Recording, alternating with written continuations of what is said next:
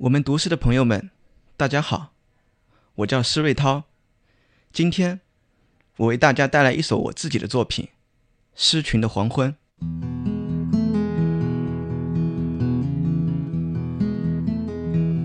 更多的时候，我坐在墙角，半躺着，不和晚风对话，目光冷雨般注视着天空。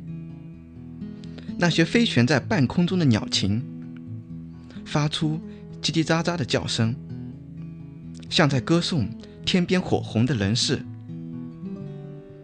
如果可以，我希望做得更远，做一只说话结巴的喜鹊，或者一声洁癖的乌鸦，在清晨时分绕着村庄鸣叫，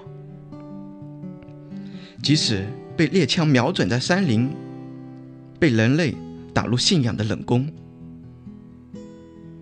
有些生物注定朝着相反的方向奔跑，在低于生活的空气里发生。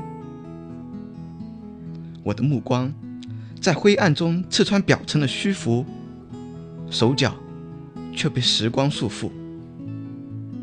发霉的身体长出一棵杉树。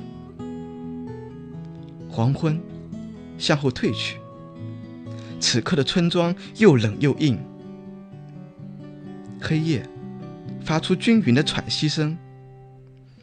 所有的生长都是为了等待一匹脱缰的野马由南而南，在树下抖落一身金灿灿的月光，用本能的嘶鸣打破整个冬天的谄媚。